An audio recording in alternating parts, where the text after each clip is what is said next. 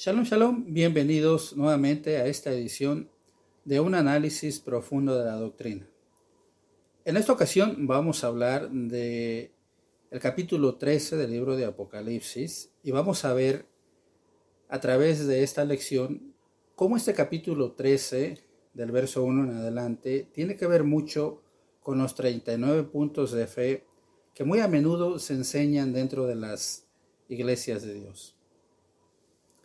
Para entender esto, bueno, tendríamos que analizar y escuchar las palabras del maestro, quien deja un testimonio de lo que quiere de nosotros, y esto es lo que encontramos en el capítulo 5 del Evangelio según San Juan, versículo 39. Y bueno, te invito a que abras tus escrituras en este capítulo, en este versículo, y me acompañes a leer lo siguiente.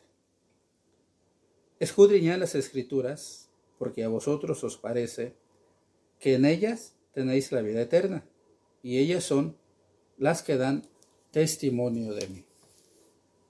Así es que bueno, comenzando con este versículo tan importante también de la palabra de Dios, pues vamos a dejar que las escrituras y la historia nos puedan guiar de una manera clara al cumplimiento de esta profecía, la cual se encuentra en el capítulo 13 del libro de Apocalipsis. El capítulo 13 de Apocalipsis nos dice lo siguiente. Y yo me paré sobre la arena del mar y vi una bestia subir del mar, que tenía siete cabezas y diez cuernos, y sobre sus cuernos diez diademas, y sobre las cabezas de ella nombre de blasfemia. Verso 2. Y la bestia que vi era semejante a un leopardo, y sus pies como de oso, y su boca como boca de león. Y el dragón le dio su poder y su trono y su grande potestad. Si estás familiarizado con la palabra de Dios, te darás cuenta que estas palabras hacen un eco a las palabras que encontramos en el capítulo 7 del libro de Daniel. Y bueno, Daniel también nos describe estas cuatro bestias.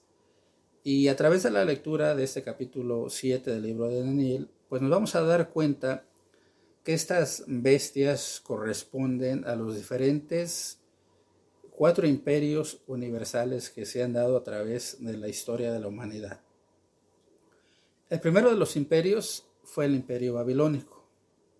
El segundo fue el imperio de los medos y los persas.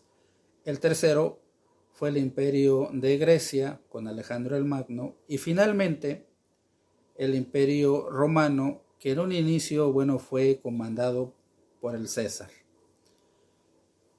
Después de esto nos vamos a dar cuenta a través de este mismo capítulo, que es el capítulo 13 de Apocalipsis, pero ahora en su versículo 11, lo siguiente, acompáñenme a leer. Dice así, Después vi otra bestia que subía de la tierra, y tenía dos cuernos semejantes a los de un cordero, más hablaba como un dragón. Aquí surge una bestia de la tierra, y esta bestia, según la descripción del versículo 11, tiene como distintivo dos cuernos.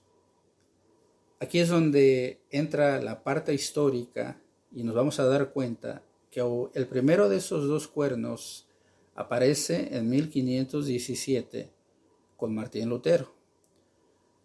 Martín Lutero formaba parte de la Iglesia Católica Apostólica Romana y bueno, él se separa de esta iglesia ya que ve a través de la conducta de el Papa, de los cardenales y de todo el clero conductas que iban completamente contrarias a lo que el Evangelio estaba enseñando. Una de las partes que no encontró Martín Lutero aceptables dentro de la fe católica, pues era la venta de las indulgencias a las personas y la venta de las indulgencias consistía en que los feligreses daban cierta cantidad de dinero para ser perdonados eh, sus pecados, no solamente el de ellos, sino también se ofrecía el perdón de los pecados aún por los familiares que habían muerto.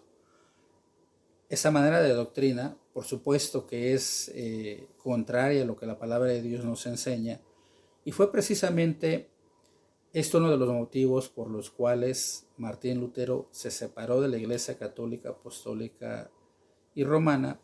Y bueno, entonces en 1517 él funda un movimiento protestante, ya que estaba protestando en contra de la Iglesia Católica, y nace en 1517 la Iglesia Luterana. A través del tiempo y al pasar de los años, encontramos al segundo cuerno de la bestia de la cual se habla en el, el versículo 11 de Apocalipsis 13. Y este segundo cuerno es representado por el rey Enrique VIII de Inglaterra. En 1527, bueno, él estando ya casado con Catalina de Aragón, pretende divorciarse de ella para casarse con Anne Boleyn, y una vez que la Iglesia Católica Apostólica y Romana le niega ese divorcio, pues él decide autonombrarse como jefe máximo de la Iglesia de Inglaterra y nace un movimiento conocido como la Iglesia Anglicana en 1527. Lo interesante de este punto aquí es que con el nacimiento de la Iglesia Anglicana y la separación de Enrique VIII eh, de Inglaterra, nacen también los 39 puntos de fe. Es decir, antes de 1527 no existían ni la Iglesia eh, de aquel entonces cristiana, no existían los, los 39 puntos de fe, ni nadie los hacía como parte fundamental de la doctrina del cristianismo de aquel entonces. ¿Cómo nos afectan esos 39 puntos de fe hoy en día?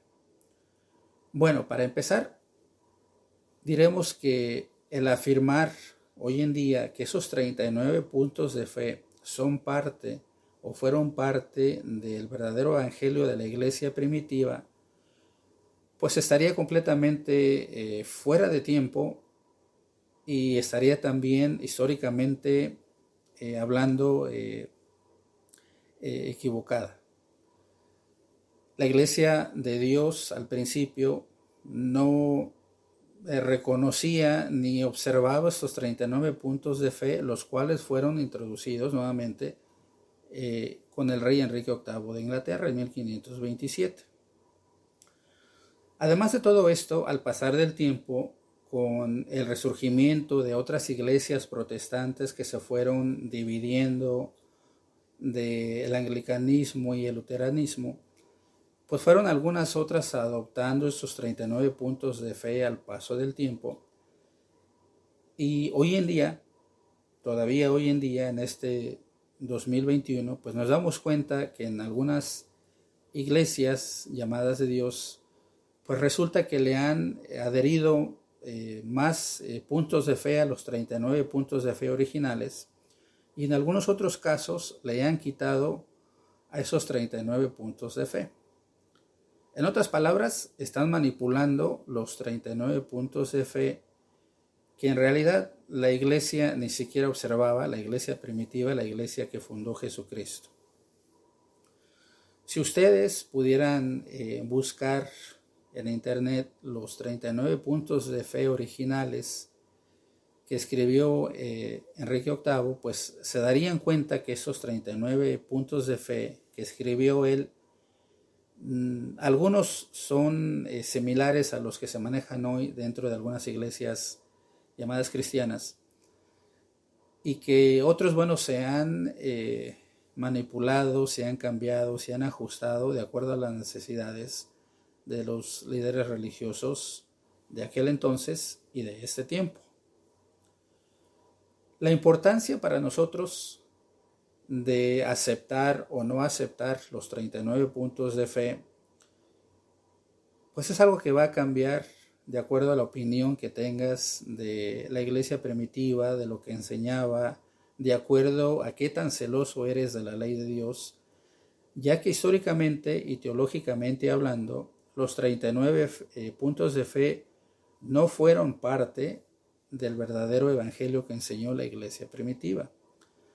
Si bien es cierto que estos 39 puntos de fe están fundamentados en textos bíblicos, también es cierto que esos 39 puntos de fe son eh, identificados con uno de esos cuernos de esa bestia que salía de la tierra, del cual nos hablaba el versículo 11 del capítulo 13 de Apocalipsis.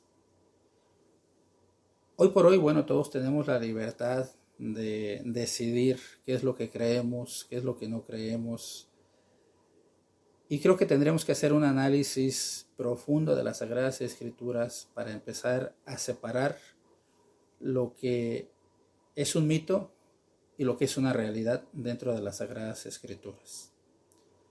Es por eso que te hago la invitación a que me acompañes no solamente a través de esta plataforma de YouTube, sino también en Facebook, a través del podcast que trato de hacer semanalmente en Anchor.fm eh, en Internet, sino también que te conectes eh, en la página oficial que es www.iglesiadiosisraelita.org y que sin duda alguna mandes un correo a info donde personalmente estaré atendiendo tus correos.